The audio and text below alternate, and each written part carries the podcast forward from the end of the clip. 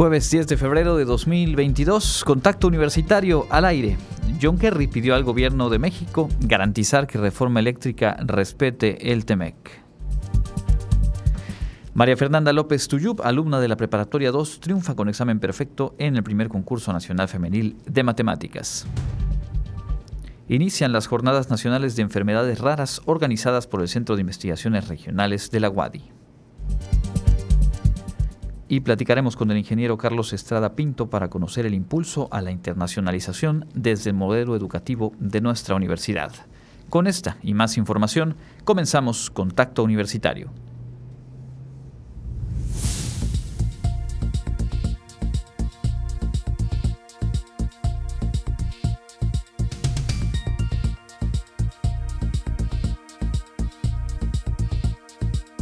Contacto Universitario nuestro punto de encuentro con la información.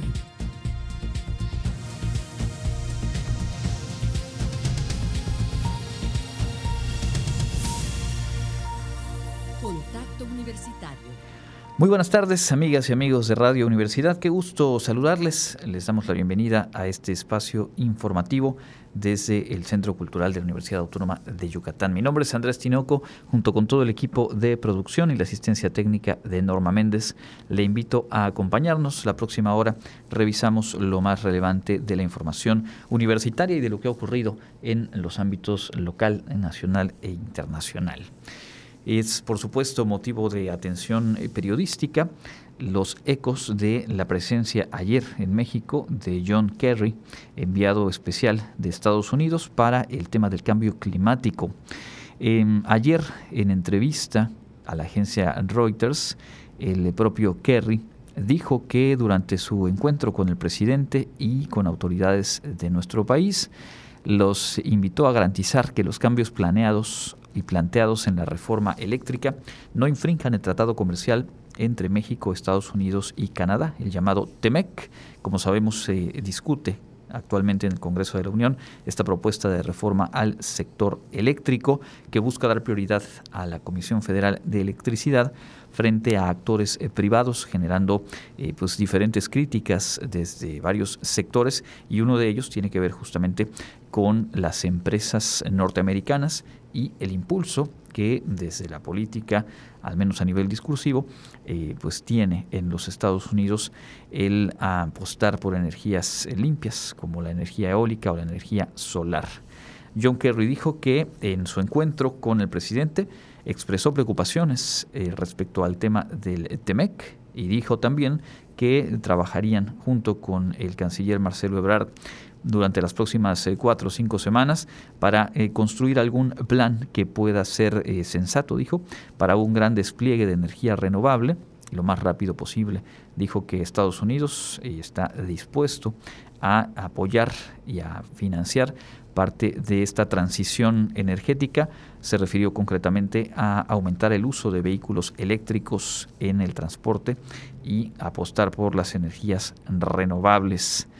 El presidente de México, antes Manuel López Obrador, hoy se refirió al tema en la conferencia matutina y dijo que el gobierno que él encabeza está a favor de energías limpias y en contra de negocios sucios. Aseguró que fue una buena reunión la que sostuvo con eh, John Kerry y que se habló de varios proyectos en México, entre ellos la iniciativa de reforma al sector eléctrico. Ahí pues un capítulo más de esta dinámica. Es distinta, sin duda, la que la ha, impreso la administración encabezada por Joe Biden en esta vinculación con México. Ya lo hemos visto en materia de seguridad y hoy por hoy pues es eh, de primera importancia para ambos eh, países y para los intereses eh, comerciales, empresariales de Estados Unidos esta propuesta de reforma al sector energético en México. Volveremos con más información nacional un poco más adelante. Ahora nos adentramos de lleno en la información universitaria. Ayer adelantábamos aquí, comentábamos que la estudiante de la preparatoria 2, María López Tuyub, destacó obteniendo medalla de oro con examen perfecto en el primer concurso nacional femenil de la Olimpiada de Matemáticas de México. Clarisa Carrillo estuvo ayer en este plantel y nos preparó la siguiente nota. La alumna de la Escuela Preparatoria 2 de la Universidad Autónoma de Yucatán, María Fernández López Tuyub, presentó un examen perfecto que la hizo ganadora de la medalla de oro del primer concurso nacional femenil de la Olimpiada de Matemáticas en México. Durante la prueba, que se llevó a cabo del 31 de enero al 6 de febrero, la joven compitió junto a 31 estudiantes del país, destacando como la mejor del nivel 1 en el concurso, al no cometer errores en el examen, lo que posicionó a Yucatán en el cuarto lugar a nivel nacional en la tabla general. En entrevista, López Tuyub comentó que desde el quinto año de primaria se ha sentido atraída por las matemáticas y este tipo de concursos. Además, agregó que participar en ellos demuestra que las mujeres son buenas y talentosas en esta área. Yo ya estaba enterada de la Olimpiada porque sabía que era un examen que se aplicaba a todos los estudiantes a nivel escuela y pues me interesó y participé, o sea, presenté la primera etapa y de ahí pues fui, o sea, en mi primer año pues tuve la oportunidad de ir a una nacional, a una UMEP, que es la Olimpiada Mexicana de Matemáticas para Educación Básica, y pues desde ahí he formado parte del, pues, de la Olimpiada aquí en Yucatán. He estado yendo a varias nacionales y a internacionales. Por su parte, la directora de la Escuela Preparatoria 2, Beatriz Novelo Cobian, destacó que este logro es el resultado del trabajo de muchas personas. Es un orgullo para la universidad poner su granito de arena, un orgullo para la Preparatoria 2 poner su granito de arena. Aquí reconozco la autodisciplina que ha tenido Mafer, María Fernanda, desde que era niña, el apoyo que ha recibido de su familia, esta dirección y las instituciones que la han acompañado. Ahora nos toca a nosotros continuar y como le he comentado a ella, pues a nosotros nos toca apoyarte y ver hasta dónde puedes desarrollar todo este potencial que tienes. Sí, entonces es un orgullo.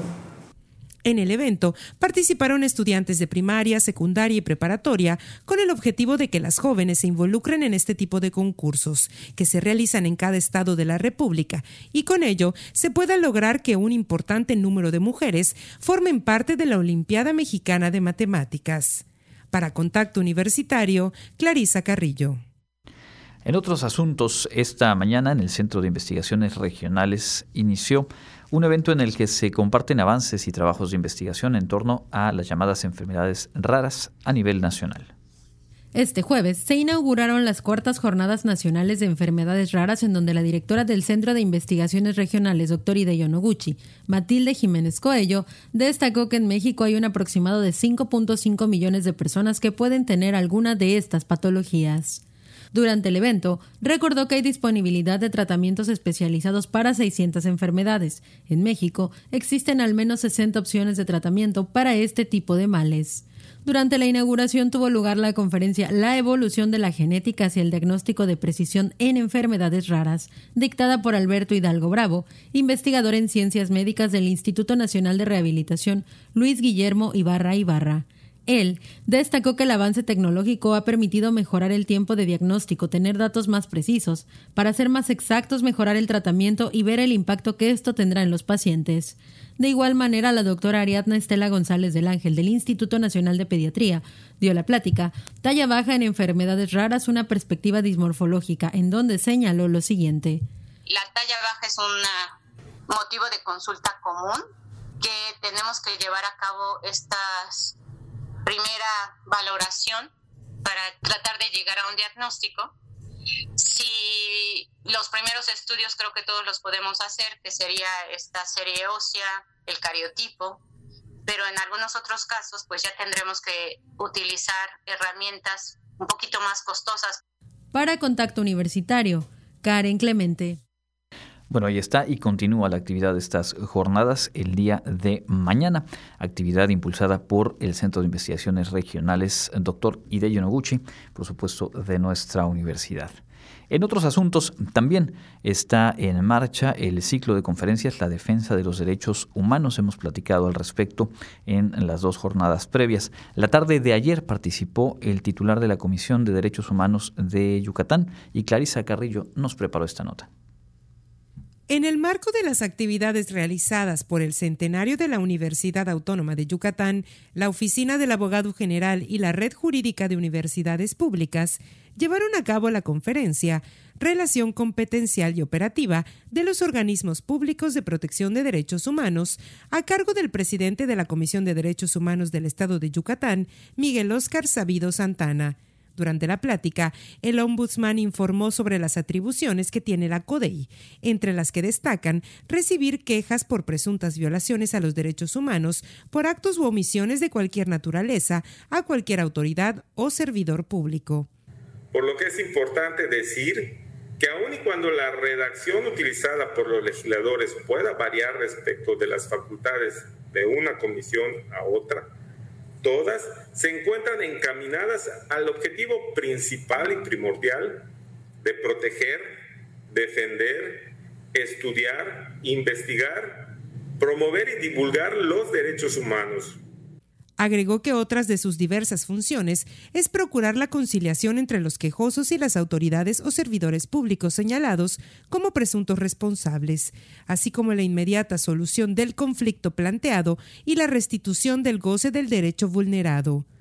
Es muy común que nosotros abramos quejas de oficio sobre todo las advertimos en las notas periodísticas, en los portales que hoy existen a través de Internet o de cualquier medio electrónico, en el que advertimos situaciones en las que se pudieran estar cometiendo violaciones a derechos humanos que sobre todo atenten en contra de la integridad física de las personas.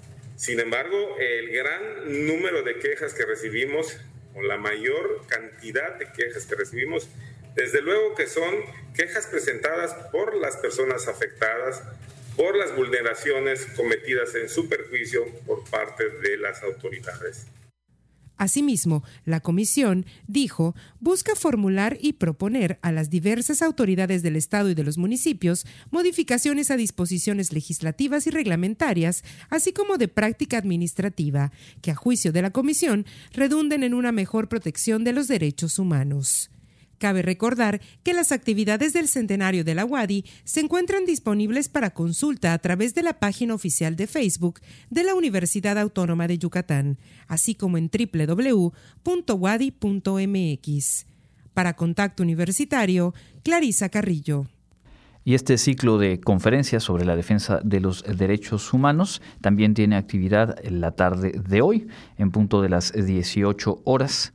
El eh, tema eh, o el título de la conferencia son eh, temas selectos en la protección y defensa de los derechos humanos, conferencia a cargo del maestro Luis Raúl González Pérez. Vamos a completar este bloque de información universitaria con otra de las actividades que se han realizado hoy en el marco del centenario de nuestra universidad, en este caso en materia deportiva. Se llevó a cabo una mesa panel para analizar la evolución de la cultura física y el deporte.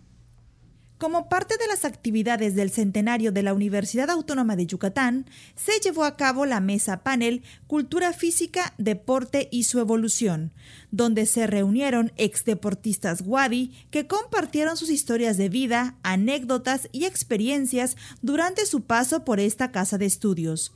En ese sentido, en su turno, Alejandra Bersunza Ojeda, jugadora de ajedrez profesional y egresada de la Facultad de Derecho de la UADI, enfatizó el necesario reconocimiento al ajedrez en la rama femenil, puesto que las mujeres han generado espacios. Como docente, siempre invito a mis estudiantes a practicar diferentes deportes, el que más les guste. Les digo, aunque no vayan a competencias, háganlo, les va a traer beneficios a la larga o simplemente les va a ayudar a, descansar un rato de sus tareas académicas o laborales o si hacen ambas para que se vuelvan a conectar y, lo, y, tengan mejores ideas. Y sobre todo si ya están un poquito cansados frustrados.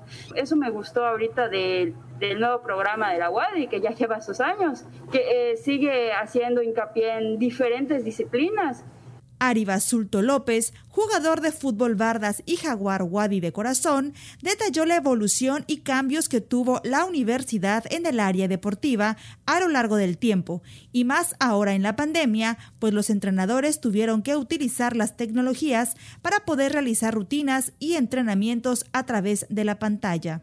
El practicar un deporte, o sea, cualquiera, sea recreativo, sea un poquito más de, de profesionalismo, pues obviamente tiene que ver, o sea, podemos practicar el deporte en casa, podemos hacer aerobics, podemos hacer, no sé, diferentes videos que podemos ver en el Facebook para activarnos. Entonces, gracias a esa tecnología ya podemos hasta mismo por la nueva normalidad ahorita con la pandemia, pues podemos hacer esa misma actividad física dentro de nuestros hogares y ya no necesitamos a lo mejor reunirnos en ciertos estadios, en ciertos parques ya podemos realizar esa actividad y la verdad es que la comunidad estudiantil se está adaptando a eso y la verdad vemos una buena, una buena percepción de eso. Para Contacto Universitario, Jensi Martínez.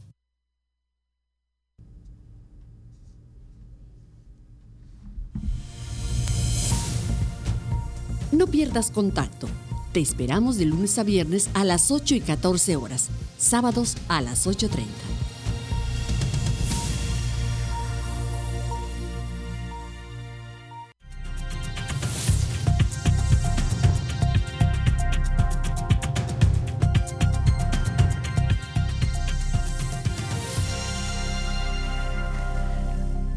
Continuamos en contacto universitario. Como cada dos semanas, este jueves nos acercamos a conocer un poco más el trabajo que realiza la Universidad Autónoma de Yucatán en materia de cooperación eh, e internacionalización. Y hoy nos acompaña el ingeniero Carlos Estrada Pinto, director general de Desarrollo Académico de la universidad, a quien le damos la bienvenida. Gracias por estar aquí. Al contrario, Andrés, un saludo a todo el auditorio, a todas las personas que nos escuchan a través de Radio Universidad. En emisiones previas hemos platicado eh, sobre este tema de internacionalización, digamos cómo se desarrolla en términos generales en la institución y la propuesta hoy es poder compartirle al público la manera en la que está presente desde los planes de estudio, desde el modelo educativo, justamente esta visión de internacionalización. Antes de ir a detalle con eso, le preguntaría cuáles son las tareas que cumple la Dirección General de Desarrollo Académico respecto a los planes de estudio de bachillerato y licenciatura.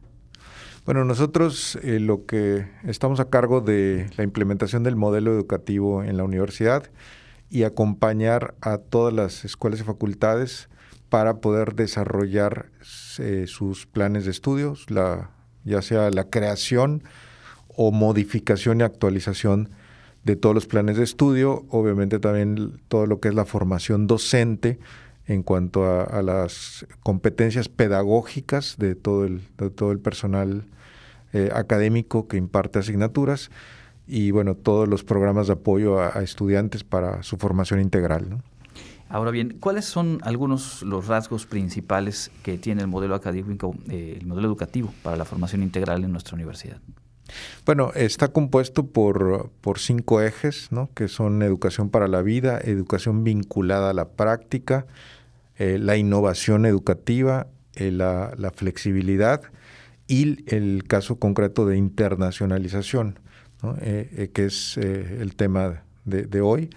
Y bueno, la, la, idea es que este, con este modelo educativo nosotros estamos declarando como institución de educación superior y de educación media superior cómo queremos formar a los futuros ciudadanos, ciudadanas, los futuros profesionales, eh, que se van a insertar en, pues en todos los ámbitos de la sociedad. Así que, eh, bueno, son, los, son las directrices que debe tener cada uno de los planes y programas de estudio y todas las asignaturas que van a ir conformando los planes de estudio para ir logrando el perfil de egreso que nosotros queremos tanto en bachillerato como en licenciatura. Hemos platicado en, alguna ocasión previa sobre, sobre este tema que es, es muy interesante porque implica el estar eh, tratando de pues, seguir el ritmo, las transformaciones, la dinámica social, económica, cultural y, poder alinear los planes de estudio con esas transformaciones que se van dando. Es, es una labor constante, es cotidiano en la universidad. Sí, es correcto. El mundo está cambiando y, y lo está haciendo de manera muy vertiginosa y por lo consiguiente nosotros nos tenemos que adaptar, ¿no? Entonces, por eso uno de los ejes precisamente es la, la, flexibilidad, pero también tenemos el de innovación educativa, ¿no? En donde, bueno, permanentemente estamos revisando, eh, evaluando nuestra, nuestros planes de estudio, nuestros programas educativos para poder brindar una educación pertinente, actualizada y que realmente tengan nuestros egresados egresadas todas las herramientas para desempeñarse en la sociedad, en donde, en donde, en el ámbito en que tengan que desempeñarse, ¿no? Y si pensamos justo en, esta visión de, la internacionalización desde este modelo educativo, pues seguramente que hay un enorme potencial precisamente para estar al día. ¿Cómo se refleja, de qué manera se plasma esta intención de internacionalización en el modelo eh, educativo? Bueno, indudablemente vivimos una sociedad globalizada eh, en donde, bueno, pues tenemos que reconocer que tenemos que formar a nuestros estudiantes en esa visión global, eh, donde hay una serie de objetivos de desarrollo sostenible enmarcados por la, por la ONU, por la Organización Nacional eh, de Naciones Unidas, y que pues dictan hacia dónde se debe dirigir la humanidad. Y que también hoy por hoy el mercado laboral pues está interconectado en, todos los sentidos, eh, ya prácticamente no hay fronteras. Por lo tanto, nosotros lo que queremos en todos los planes de estudio, independientemente de la carrera que se tenga, eh, formar eh, ciudadanos y profesionales para insertarse en el mundo globalizado. Entonces, por lo tanto, eso es lo que nosotros estamos buscando, desarrollar competencias internacionales, globales, en todos los, en todos los estudiantes que tenemos en la universidad. ¿Cuáles son las actividades, digamos, de qué manera se, se ha aterrizado justo esta intención declarada en el propio modelo de, tener esta visión global internacional. Seguramente la, que tenemos más eh, eh, presente tiene que ver con los intercambios, con la movilidad, pero aparte de lo que eh, se ha realizado en esa materia, ¿de qué otras formas se da esta vinculación? Bueno, en todos los planes de estudio de bachillerato y licenciatura hay asignaturas de, bueno, en el caso de bachillerato, asignaturas de lenguas, pero básicamente se está enfocando preferentemente en el inglés, pero ya que alcanzan un determinado nivel de inglés, pueden llevar otras, otros idiomas. En el caso de, licenciatura, lo que tenemos es el inglés, que para, para propósitos académicos eh, también procuramos que haya contenidos en inglés o que la bibliografía que consulten sea en otros idiomas, eh, preferentemente inglés, que haya eh, también profesores visitantes de otras instituciones que, puedan transmitirles ese, ese conocimiento. Y sobre todo lo que, le buscamos es que haya un aprendizaje de acerca de la intercultura o interculturalidad, ¿no? El respeto por las eh, por las diversas culturas que tenemos en, en el mundo eh, que también pues que, que los, los, estudiantes tengan esa oportunidad. Bueno, a veces la, la, movilidad es un poco cara, pero ahorita lo que estamos aprovechando son el tema de las tecnologías de información para que haya una movilidad virtual. Entonces, eh, se puedan estar, puede estar cursando asignaturas en otras instituciones extranjeras eh, a través de estos medios tecnológicos. Otro de los elementos es eh, la doble titulación. O sea, los estudiantes, eh, a través de los convenios con los que tenemos con otras instituciones del extranjero, pueden obtener el título de la universidad eh, aquí en Yucatán, pero también en, otro, en otra parte del mundo. Y esto pues ya lo hemos implementado en varias carreras y queremos diversificarlo y ampliarlo para, para todas. ¿no? Cuando pensamos desde la UADI en, esta intención de, tener presencia eh, global, pues podemos eh, justo partir de estas temáticas, estas acciones. En el diálogo, en el trabajo eh, interinstitucional, con universidades de otras partes del país y sobre todo del, mundo. ¿Cómo se mira a, la Universidad Autónoma de Yucatán? ¿Qué tipo de elementos hacen atractiva a la UADI cuando hay estas posibilidades de intercambio? Bueno, antes de la contingencia que era mucho más cotidiano recibir grandes grupos de estudiantes, académicos, este trabajo también a nivel de investigación. ¿Cómo, cómo valoran ustedes esa presencia que ha logrado tener la UADI hacia eh, pues el contexto exterior?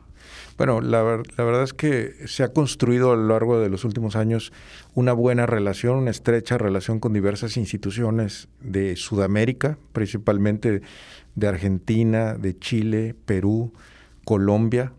Eh, eh, ahorita estamos explorando también con Brasil, ¿no? pero eh, es básicamente con Sudamérica hay una buena relación con diversas instituciones de educación superior. En Europa tenemos una buena, buena eh, intercambio, colaboración con instituciones de España, de Francia y Alemania principalmente, no solamente con el intercambio de, estudiantes y profesores, sino también la colaboración con eh, proyectos de investigación, con eh, tesis en donde son asesorados estudiantes nuestros, no solamente por profesores de, de WADI, sino también por profesores de otras instituciones.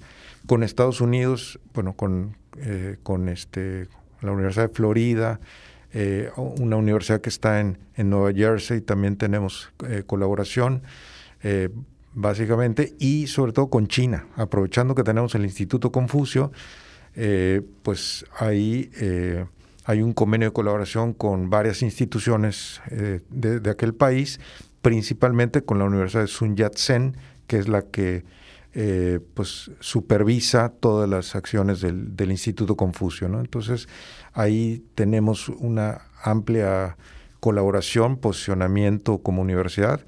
Eh, así que, bueno, pues es, es eh, la UADI está presente en, en varias partes del mundo. ¿no?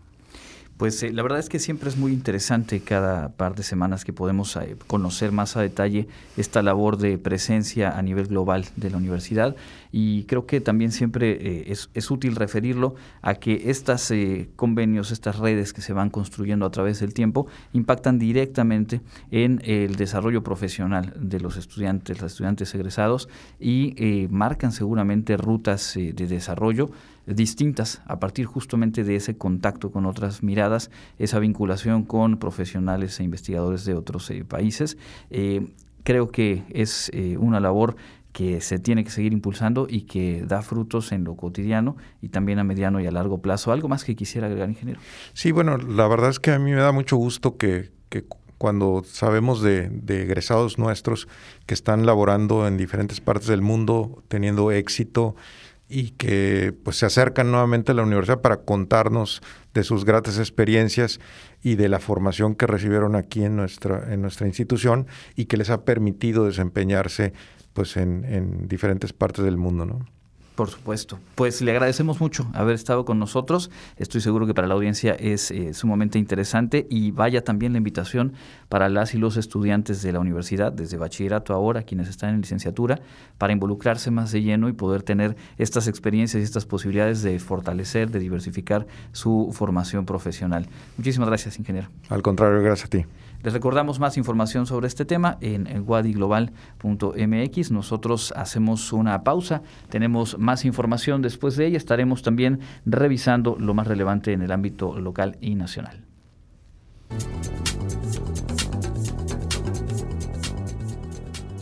Con información del Comité Institucional para la Atención de los Fenómenos Meteorológicos Extremos de la UADI, para hoy jueves 10 de febrero tenemos ambiente caluroso con cielo mayormente despejado a medio nublado. La máxima temperatura se espera que llegue a los 29 grados Celsius y la temperatura mínima estará entre los 14 y 21 grados en el amanecer de mañana viernes. En la ciudad de Mérida, centro y oeste, la temperatura máxima estará en 28 grados y la mínima de 17.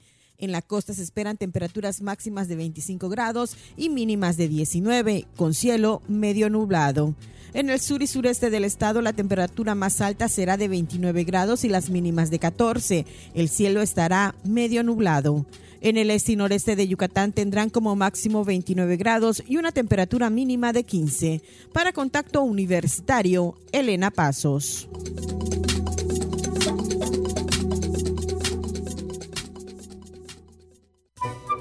Sintonizas Radio Universidad transmitiendo desde Mérida, Yucatán, en XHRUY 103.9 FM con 30.000 watts de potencia y XERUY 1120 AM con 3.000 watts de potencia. En Tizimín, XHMIN 94.5 FM con 3.000 watts de potencia. En Internet, www.wadi.mx, diagonal radio-universidad. Nuestros estudios están en el tercer piso del Centro Cultural Universitario. Teléfono 9999 24 92 14.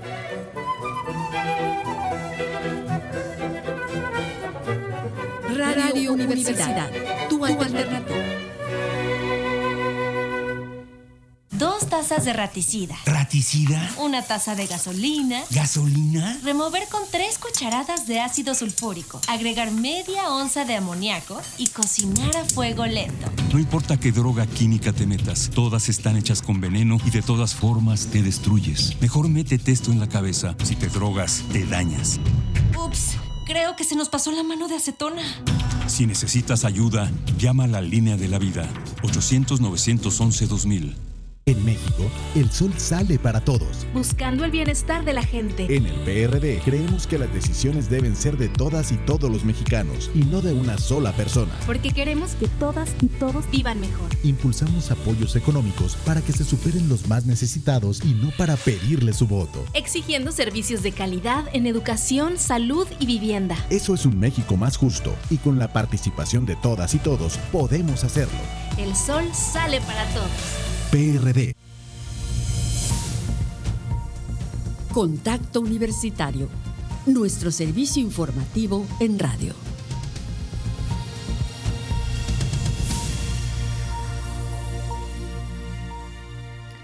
Son las 14 horas con 32 minutos. Estamos de vuelta en Contacto Universitario, esta emisión de jueves. Muchas gracias por estar en sintonía. Antes de continuar con la información que le tenemos eh, preparada, tenemos eh, obsequios para usted que nos sigue. Si quiere ir hoy en la tarde o la noche, le voy a dar los detalles, a ver danza española, el Centro Estatal de Bellas Artes invita a el Teatro Armando Manzanero hoy y jueves 10 de febrero. Hay dos funciones a las 5 de la tarde y a las 7 y media de la noche. Tenemos un pase doble para cada una de ellas, así que puede usted llamar al 9999 2492 14. Nos dice a cuál de las dos funciones, si es el primero elige, si es la segunda o el segundo en llamar, bueno, pues el horario que quede disponible, pero nos dará mucho gusto que eh, sea usted parte de esta actividad y también hay que decirlo, nos da gusto porque marca o nos hace presente que hay ya con las condiciones, con los cuidados y con los protocolos necesarios, pues una reactivación del eh, trabajo cultural, de las opciones en los foros y en los teatros. Eh, nos da mucho gusto. Así que bueno, Danza Española, el grupo del Centro Estatal de Bellas Artes, presentándose en el Teatro Manzanero, función a las 5 de la tarde y a las 7 y media de la noche pase doble para cada una de las funciones. Ahora mismo Norma ya toma una llamada, así que bueno, probablemente se ocupe ya uno de los horarios, pero no pierda usted eh, detalle. Por ahí Norma les confirma al eh, contestarles. Tenemos más información, información nacional que es interesante en revisar, compartir con ustedes. El presidente Andrés Manuel López Obrador aclaró esta mañana que no habló de una posible ruptura en las relaciones entre México y el gobierno de España, sino que se refirió solo a una pausa para serenarlas por el bien de los pueblos de ambas naciones. Descartó que exista xenofobia contra eh, pues, los ciudadanos de aquel país. Dijo que se trata de una situación de respeto entre los pueblos y manejo político. Criticó que sus opositores, dijo, se rasguen las vestiduras por las declaraciones que hizo ayer. Las comentamos aquí mismo cuando se refirió a esta eh, vinculación, dijo, entre empresas españolas y altos funcionarios de la política en sexenios anteriores. Llamó mucho la atención, por supuesto que despertó gran revuelo, comentarios, críticas, análisis en torno a ese dicho de poner en pausa la relación entre ambos países. Eh, de entrada en la diplomacia, pues no hay una figura como tal puede haber una ruptura de relaciones, pero esa figura no existe. unas declaraciones que ayer mismo, al final de la conferencia matutina, pues el presidente intentó matizar de alguna u otra forma y que tuvieron reacciones además de los comentarios eh, políticos, periodísticos aquí en nuestro país y en España, pues también el propio gobierno español. Desde ayer, en voz del ministro de Asuntos Exteriores, José Manuel Álvarez, aseguró que la relación con México es estratégica y que va más allá de declaraciones verbales súbitas. Así se refirió a lo dicho por el presidente. En un mensaje en video informó que la oficina a su cargo, la Cancillería española, digamos, no ha recibido comunicación oficial y que entiende que las palabras del presidente eh, pues fueron eh, dichas en un contexto informal. Aclaró que el gobierno de España no ha incurrido en acciones que puedan justificar una declaración de este tipo.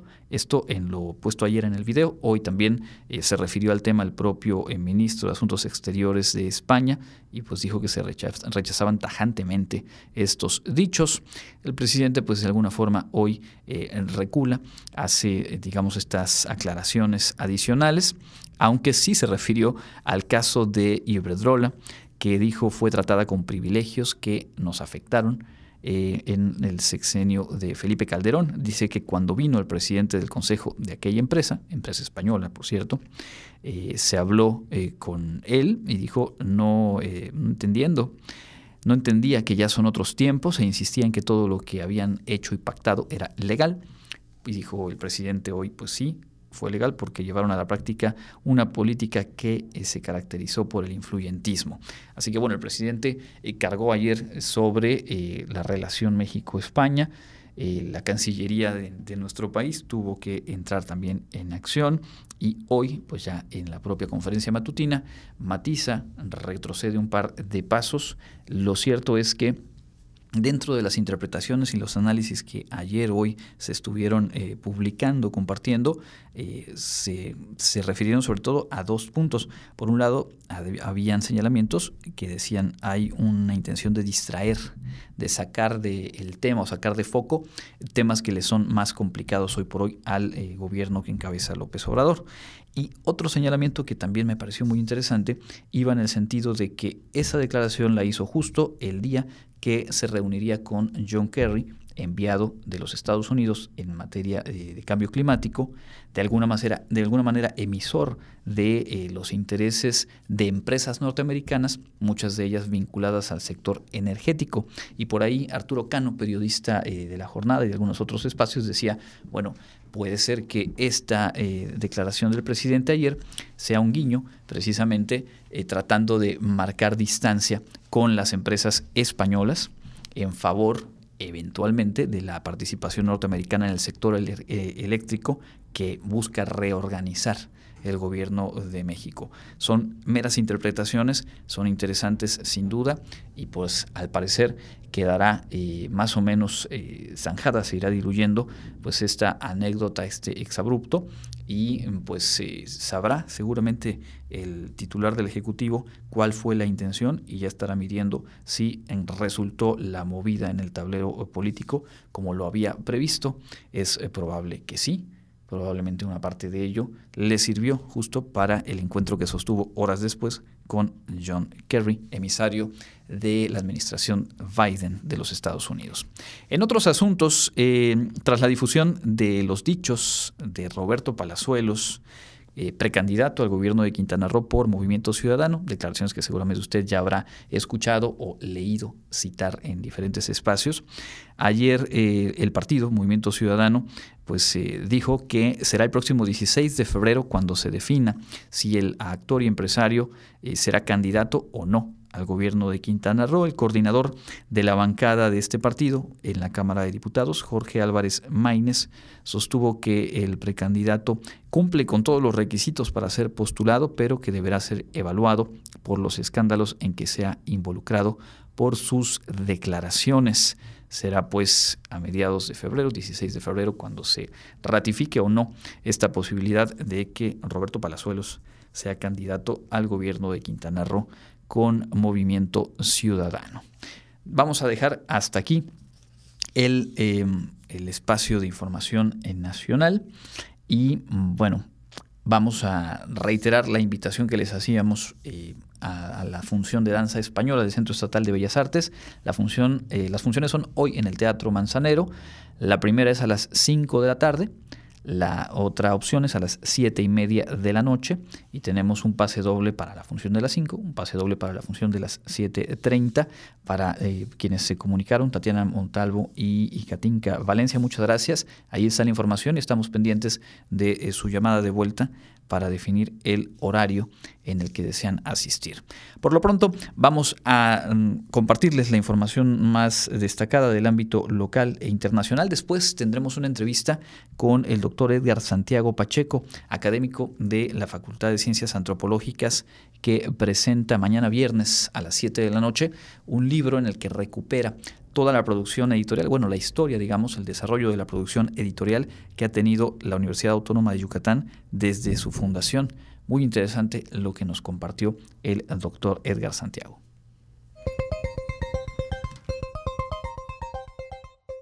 Y en el ámbito local, el ayuntamiento, a través de la plataforma Mérida nos une, invita a todos los interesados a ser voluntarios para llevar a cabo el programa Adopta un árbol, que se realizará en varios sitios durante los próximos meses.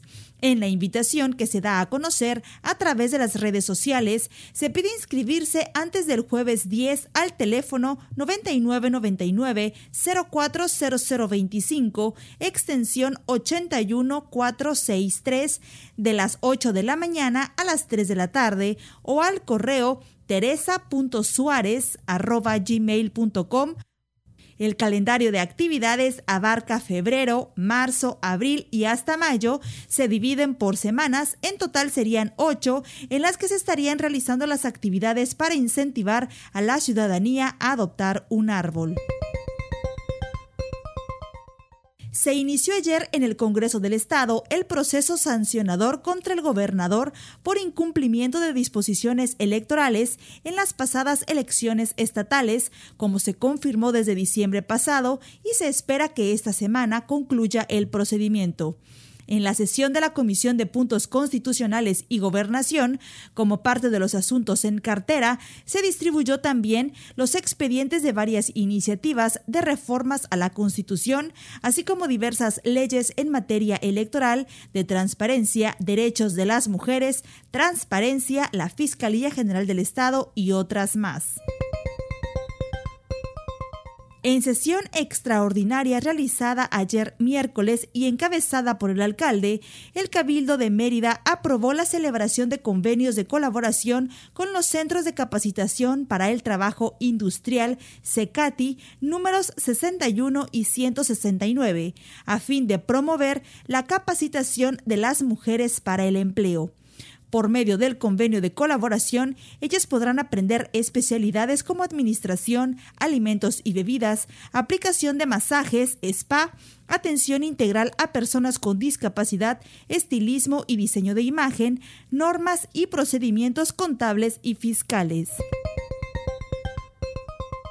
En el reporte de los casos de COVID en Yucatán hasta el día de ayer, 9 de febrero de 2022, las autoridades informaron que se registraron 476 nuevos casos, además de 12 lamentables fallecimientos. Para Contacto Universitario, Jensi Martínez.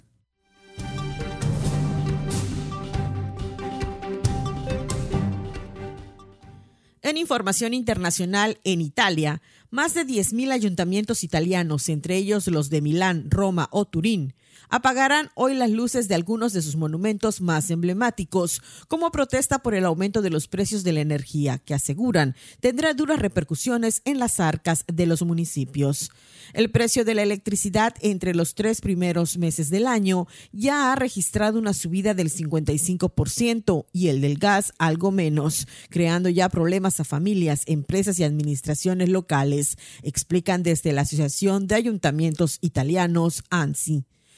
Por su parte, el gobierno italiano anunció este miércoles que prepara un nuevo paquete de ayudas de entre 5 mil y 7 mil millones que servirán para mitigar el impacto del encarecimiento de la energía en las facturas.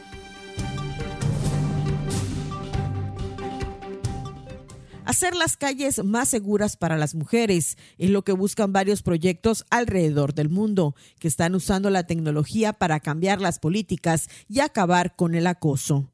En la ciudad de Glasgow, Escocia, mujeres están recopilando datos sobre sus experiencias de violencia y acoso en las calles. Se trata de un mapa en línea para que las mujeres lo llenen con informes de acoso, incluido el acecho, la intimidación y la agresión sexual.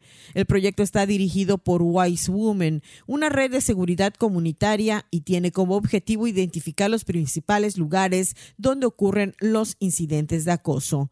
Las mujeres detrás del proyecto esperan que el esquema pueda extenderse e incluso implementarse a nivel nacional en Reino Unido en el futuro. Para Contacto Universitario, Elena Pasos.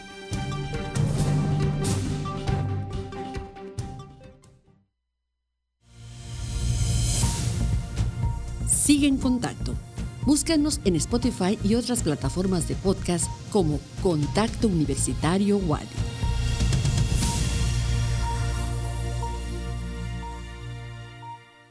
Continuamos en contacto universitario. Nos da mucho gusto enlazarnos el día de hoy con el doctor Edgar Santiago Pacheco. Él es profesor investigador de la Facultad de Ciencias Antropológicas y bueno, en el marco de la celebración por el centenario de nuestra universidad, este viernes 11 de febrero, presenta eh, su libro La producción editorial universitaria, una contribución al desarrollo de Yucatán. Vamos a poder platicar ahora a detalle del contenido de este trabajo. Doctor, bienvenido y gracias por acompañarnos. Muchas gracias por la invitación. Bueno, eh, me gustaría iniciar preguntándole por qué es importante que las universidades generen eh, cotidianamente trabajo editorial, generen publicaciones. Mira, hay muchas formas y variadas formas en que la universidad se inserta, proyecta, apoya, desarrolla a las entidades donde se encuentran ubicadas.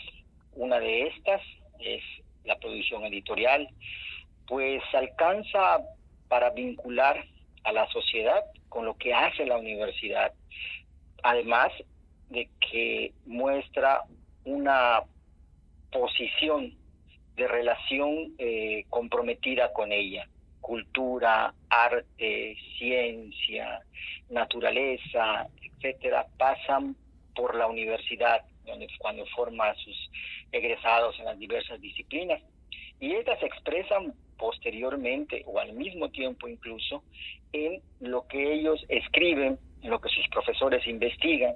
Y una forma en hacerlo llegar a la sociedad es a través de sus ediciones y la producción editorial de la universidad es una de las más importantes del Estado históricamente.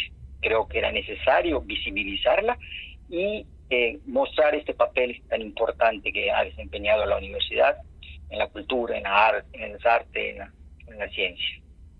¿A qué tiempo se, se remonta el, el, origen o el inicio de esta producción editorial de nuestra universidad? Desde un par de meses después de su de su fundación en 1922. Empieza la producción editorial con el boletín de la Universidad Nacional del Sureste y posteriormente con una con ediciones eh, relacionadas con el boletín.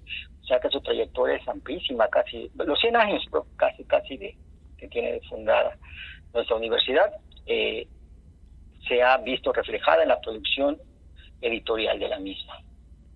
¿Cómo se podría eh, sintetizar, digamos, el, desarrollo de esta producción editorial en, en 100 años? seguramente diferentes etapas, publicaciones o temáticas que han sido emblemáticas. Sí, en una primera instancia podemos ver este papel de la universidad para hacer llegar la, la educación a las, a las grandes a las grandes masas. Como producto de la revolución, podemos ver su producción editorial vinculada a la formación de sus estudiantes, a la elaboración de libros de textos, al acercamiento de materiales, eh, digamos, de literatura universal para, para todos que quería hacerse eh, popularizarse. Incluso en un primer momento los primeros libros de la universidad eran de, de distribución masiva. Se editaban y se se invitaba a la gente a pasar a recoger esos ejemplares. Y esto ha continuado, pues la producción editorial de la universidad no es para propiamente para generar ganancias, fondos, sino es para hacer llegar a la sociedad la, la, producción tanto científica, académica como cultural. Y ha habido diversas etapas. Otra etapa pues, tiene que ver eh, con cuando se empezó a, a acercar esta, esta producción editorial a los estudiantes buscando editar material que sirviera para sus para su formación. Y en esto han desfilado notables notables e intelectuales de nuestro de nuestro estado no el nombre es, la lista de nombres es es increíble es increíble Incluso ha habido material que ha servido como, que se ha editado como forma de reconocimiento a la labor internacional de, gente de la cultura de Latinoamérica, e incluso de, otras partes del mundo. Comprendo. ¿Cuáles eh, son los vínculos, ya lo nos decía al inicio, de este trabajo editorial de una universidad, en el caso de, la nuestra, con el desarrollo del de, eh, Estado? Porque son diversas las áreas de conocimiento, de reflexión, de producción científica, en, las cuales tiene un, impacto y va dejando huella justo esta labor de difundir el conocimiento que se construye en la institución pues es que allá se ve reflejado lo que la universidad hace cotidianamente, la investigación, las aportaciones, la difusión, la generación de nuevo conocimiento, se ve reflejada en su producción editorial, eh, las investigaciones en aspectos económicos, en aspectos eh, políticos, o sea, la producción editorial de la universidad yo la veo como un reflejo, como una expresión de la sociedad en la que está inserta en ella se pueden seguir luchas políticas, desarrollos económicos, eh, posturas ante problemas mundiales, eh, reacciones ante situaciones eh, regionales. es muy, es muy, es muy importante poder mirarla en conjunto, cosa que no se podía hacer antes de este libro, mirarla en conjunto y ver la gran diversidad de aspectos que ha abordado y el impacto que ha tenido. Haciendo un seguimiento estadístico, eh, podemos ver que de, entrada la universidad es la, institución que más ha publicado en el Estado, en las instituciones de educación, por supuesto, educación superior, eh, desde, desde, sus orígenes. No hay ninguna otra institución que se le acerque siquiera a su producción editorial. Y en ese sentido, impacta y ha impactado en el desarrollo económico de la misma ha posicionado temas, que es muy importante, y ha podido exhibir ante la sociedad eh, algo de lo que realiza en, este, en estos aspectos. Y acá ya vemos reflejado tanto la formación estudiantil como el trabajo de los académicos que trabajan, que están en la universidad, como las posturas políticas como la expresión cultural de los artistas que han visto también en la universidad un nicho para poder proyectar sus quehaceres cotidianos. Se refería hace un momento a algunas figuras, algunos eh, personajes emblemáticos en, el desarrollo intelectual científico de Yucatán y que han tenido presencia en el trabajo editorial de la UADI. ¿Podría citarnos algunos para poder, digamos, ilustrar esa diversidad? Sí, cómo no. Eh, pensemos Antonio Canto López, Clemente López Trujillo, eh, Alfredo Barrera Vázquez, Humberto Lara y Lara, eh, Salvador Rodríguez Loza, y así Rodolfo Ruz Menéndez, y la lista se hace interminable. Todo aquel intelectual, aquel académico, aquel investigador, aquel interesado en la cultura que llegó a Yucatán o se relacionó con Yucatán, tuvo en la universidad el espacio natural de expresión a sus ideas. Y esto también es algo muy importante, pues ha sido un nudo y un enlace con el exterior con el resto de la nación y con el resto del mundo. La universidad se convierte y se, se convierte así en uno de sus papeles ese de gran vinculante de la región, del Estado, con, con la nación y con el mundo. Estamos platicando con el doctor Edgar Santiago Pacheco, profesor investigador de la Facultad de Ciencias Antropológicas y autor del libro La producción editorial universitaria, una contribución al desarrollo de Yucatán, un trabajo que se presenta este viernes a las 19 eh, horas en el Salón de Consejo Universitario en el marco de la celebración por el centenario de nuestra universidad. Le pediría que nos comparta un poco de, del proceso, el trabajo eh, que realizó usted para poder eh, ahora compartirnos un libro en el que, como bien nos decía, ya se puede hacer una mirada eh, completa, general, de cómo ha sido este trabajo editorial de la universidad. ¿Cómo se construye un, libro como este? Tiene mucho que ver en este caso en mi experiencia y trabajo dentro de la universidad como bibliotecario, y un poco más de ya 34 años. Mi relación cotidiana con los libros me hizo notar ciertas cosas, entre ellas que era muy difícil tener una visión panorámica o siquiera acceder, no acceder, conocer qué, qué había editado la universidad en ciertos momentos o en ciertas circunstancias. Esto me llevó en un primer momento a intentar hacer un pequeño fichero con el material que se pedía en las bibliotecas y que no encontrábamos. Luego me, me fui dando cuenta de que no había catálogos editados de las primeras ediciones de la universidad y que ni siquiera existía, digamos, en los archivos eh, un conocimiento certero de qué era lo editado por la universidad y qué era editado de manera personal, pues por los trabajos, por los profesores de la universidad. Está el caso emblemático de Antonio Canto López, ¿no? que en momentos que su edición primero se de manera personalizada antes de salir bajo la responsabilidad de la universidad. Bueno, esta, este tiempo laborando con libros me hizo tener la, la inquietud y, la, y reconocer de que era necesario hacer algo como esto, ¿no?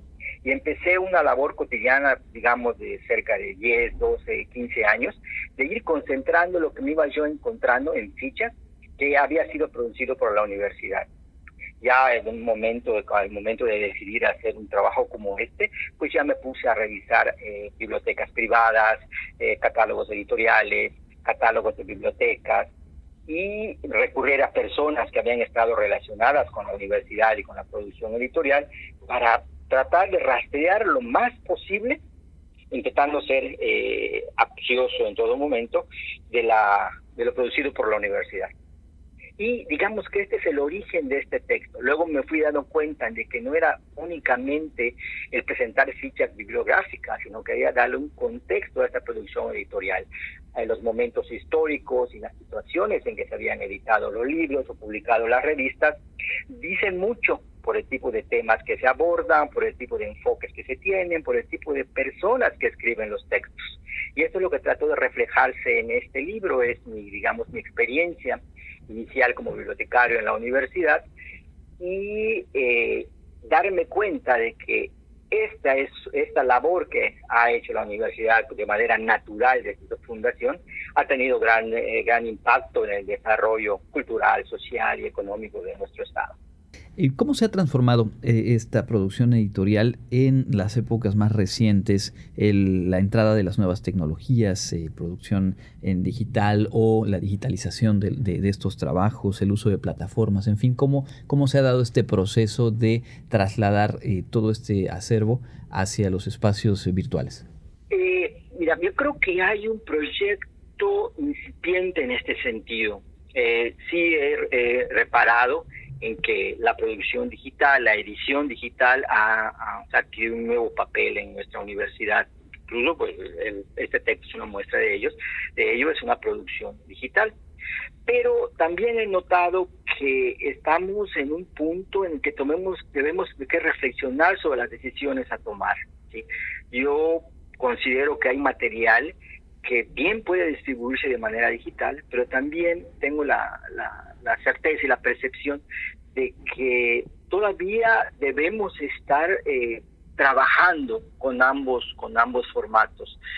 Eh, también pues he notado que eh, la producción editorial universitaria se ha diversificado en cuanto a temas y ha retomado problemáticas contemporáneas que ha estado trabajando en su producción editorial. Yo sí, la, la, la expresión de la producción editorial, tanto en, de manera escrita como en plataformas digitales como se está haciendo, es un gran acierto y creo, considero que la universidad está teniendo un papel muy importante en mirar a ver, en retomar estas nuevas formas de, publicación y entender también de que debe haber una transición paulatina, considerando las circunstancias eh, coyunturales en las que nos encontramos, de distribución de nuevas tecnologías, de nuevos formatos, pero también tener, eh, en, tener en consideración de que no es cerrar la puerta y seguir adelante, sino de que hay que tener vínculos con la producción escrita, con el trabajo directo con los, con los autores y este tipo de, circunstancias. Pues doctor, le queremos agradecer mucho este tiempo eh, para conversar con la audiencia de Contacto Universitario. ¿Hay algo más que desea agregar? No, no, agradecer mucho el espacio y reconocer en la universidad, en estos 100 años, el papel que ha desempeñado en la formación de miles, miles de, jóvenes, hoy profesionistas o, o personajes incluso en la cultura, en la economía, en la política, reconocerla como alma mater y mirar en ella la gran oportunidad para que los jóvenes de nuestra sociedad eh, tengan una mejor vida tengan una mejor relación con su entorno. Creo que esto es algo que nunca debe de perderse de vista. Es la universidad de los yucatecos, es la universidad de Yucatán y es una universidad que ha sabido transitar por diversos momentos y por diversas coyunturas con la frente en alto. Y pues 100 años parece poco, pero es mucho. Por supuesto. Pues es eh, el doctor Edgar Santiago Pacheco platicando hoy aquí en Contacto Universitario. Reiteramos la invitación. Este viernes a las 19 horas en el Salón de Consejo Universitario se presenta su libro La Predicción Editorial Universitaria, una contribución al desarrollo de Yucatán. Y bueno, nosotros le agradecemos nuevamente este tiempo. Muchas gracias por, el espacio, Elena. Nosotros eh, cerramos este espacio de entrevista. Continuamos con más aquí en Contacto Universitario.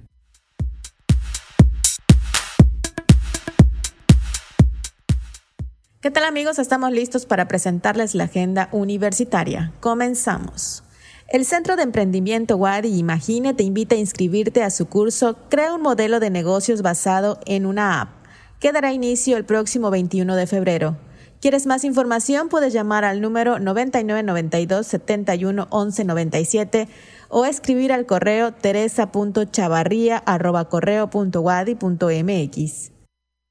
¿Eres estudiante de la UADI y necesitas atención psicológica? Te invitamos a comunicarte mediante la página en Facebook Servicio de Atención Psicológica UADI o al correo atención.psicológica@correo.wadi.mx. Ahí te apoyarán.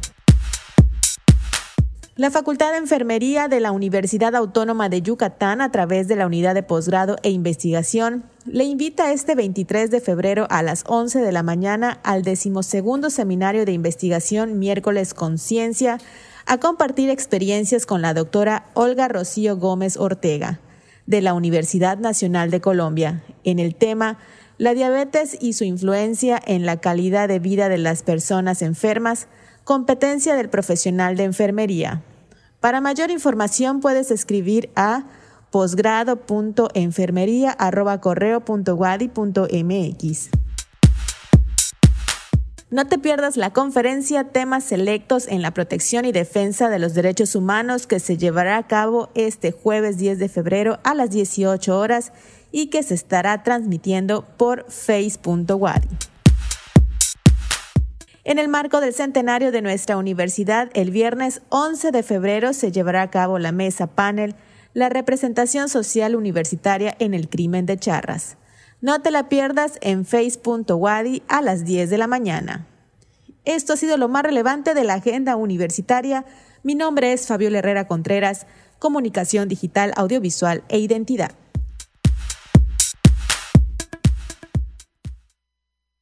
Llegamos al final de la emisión de hoy, agradeciendo por supuesto la oportunidad de acompañarle, la invitación a buscarnos en las plataformas de podcast. Nos pueden encontrar como Contacto Universitario Wadi en Spotify, Apple Podcast, Google Podcast y algunas otras. Y con mucho gusto también por ahí pueden ustedes recuperar el contenido de cada una de nuestras emisiones, las entrevistas. Nos dará mucho gusto también establecer comunicación con ustedes por esa vía. Por lo pronto, me despido. Mi nombre es Andrés Tinoco, un placer haberles acompañado y les invito a quedarse con el contenido de Radio Universidad. Hasta la próxima. Contacto Universitario, nuestro punto de encuentro con la información. Una producción de la Coordinación de Comunicación Institucional de la Universidad Autónoma de Yucatán.